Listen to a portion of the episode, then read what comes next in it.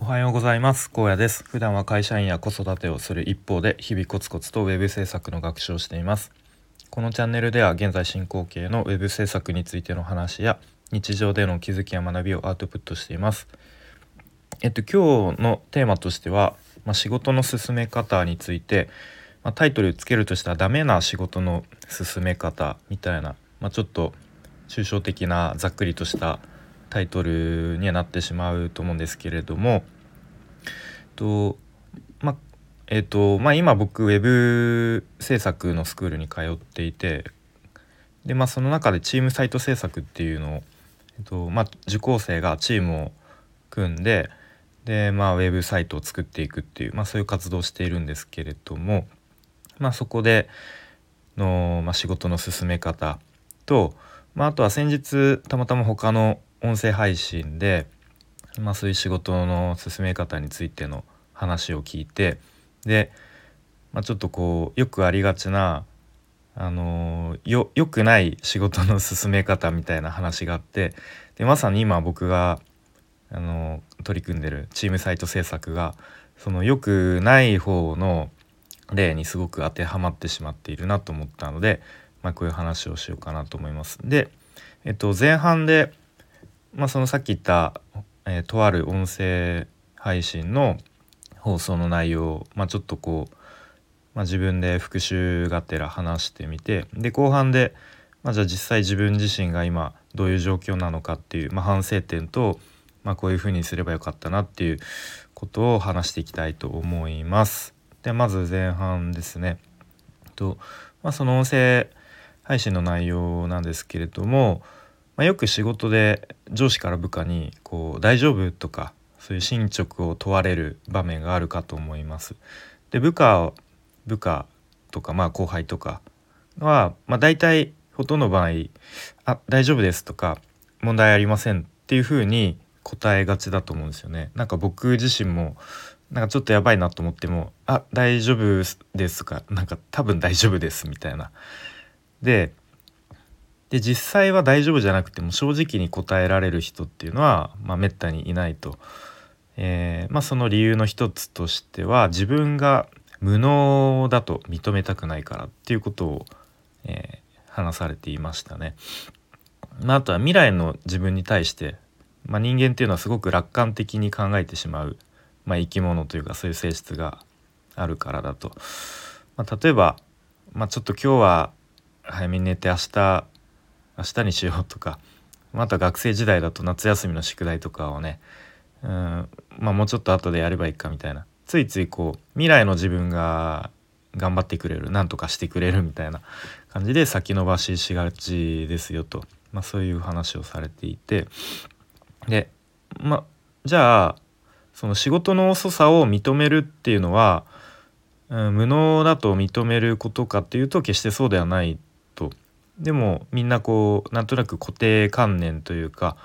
なんかその自分が無能だと認め認めることになってしまうからそのなかなかこう大丈夫じゃないっていうのを正直に言えないとそういうことですね。でまあ大事なのは周りの人に頼ること、まあ、あとは自分一人でボールを持たずにこう誰かにパスをすること。でまあそういうことをより早い段階でできる人こそが優秀な人っていう話をされていましたね。うん、決してこう全部を自分一人でできるのが優秀とは限らないっていう感じですかね。うん、でまあ考えてみればわかるんですけれども締め切り直前になって「いやすいませんちょっとなんとかなると思ってたんですけどちょっと無理でした」みたいなこと言われてもやっぱりこう仕事を依頼した人にとってはえー、もっと早く行ってよってなるしまあそのね報告する側もやっぱりもっと早い段階で分かってたのにあのもっと早くこう対策すればよかったっていうまあなんか誰も幸せにならないみたいな、うん、そういう状況ですよね。でまあこれっていうのが、まあ、なんかもしかしたら日本の昔ながらのこういわゆる体育会系教育の弊害というかこうなんか気合で頑張るみたいななんかそういうやっぱ思考になんか僕自身もついついいやもうなんかやるしかないんで気合でやりますみたいな思考に結構なってしまいがちだなっていうふうに思いますね。うん、でまあそこで話されていた話で、まあ、ビジネスパーソンとして取り組む仕事においてはもう何があっても完了させなければならないと。でまあ根性とかではなくて、まあ、そもそも直前で慌てないように早い段階からこう頭を使って計画をしてでも周りの全てはもう人でありまあ道具とかもそうかな、まあ、とにかく周りの全てを頼れる武器だと思って活用していくっていう考えがすごく大事ですと。まあなんかそういうこう音声の音声メディアの発信を配信を聞いてなんかもうすごく今の僕にあの ペルソナ僕なんじゃないかぐらいの感じで聞いていたんですけどとじゃあ今僕はどういうことをしてるかっていうと、まあ、さっきも冒頭でも軽く話したんですけど今ウェブ制作のと、まあ、オンラインのスクールを受講していてで、まあ、その中でチームサイト制作っていうのをやっています。でえーとまあ、一応講師が、えー、クライアントっていう設定で、まあ、受講生がこうあのサイトサイト制作をしてで、まあ、それを納品するのが講師なので、まあ、もちろん、まあ、いわゆるこう、まあ、ほうれん草というか、まあ、進捗をこう報告したりとか、まあ、ちょっとこうトラブルとかあったりとか、まあ、あと相談とか、まあ、そういうのをこう随時あの受講生側から講師講師にするっていう、まあ、そういう感じの、えっと、環境でやっています。で、まあ、うちのチームはですね、とまあ、現段階でかなりスケジュールが遅れているんですね。まあ、それの原因っていうのはいろいろ各自ね本業があったりとか、えー、まあ、忙しかったりあとは僕で言うとスキル面で、まあ、なかなかこうその根本的の能力が高くないみたいなまあなんかそういういろんな原因があの要因があるんですけれども、うんまあ、とにかくスケジュール最初に立てたものよりは遅れているというそういう状況ですね。であの、まあ、さっき話した前半で話した完全に悪いパターンに陥っているんですね。うん、なかなかこう早い段階でこうスケジュールの立て直しとかができずに結構なんとなくこうずるずると、まあ、なんか頑張り頑張ってやりましょうみたいな 精神論みたいになってしまい、うん、で、まあ、結構ねなかなかあのー、他の人に自分でボールを持って他の人にパスができなかったりとかなんかそういうこともあったりして、うん、でなんか僕もすごい悪いところであるんですけどなんか自分一人でなんかやなんだろうなやらなければいけないっていう固定観念なのか自分の一人でやりたいっていう、まあ、気持ちからかなかなか周りの人に頼るのが下手なんですね。なので、まあ、結局それでどんどんこうちょっと遅れていってでと、まあ、かなり遅い段階で講師の方にちょっとこうすいませんむしろこう講師の方から「大丈夫ですか?」っていうふうにあのちょっと不安なんですけどだどんな感じですかみたいにこうもうなんかその聞かれてる時点でアウトかなとは思うんですけれども、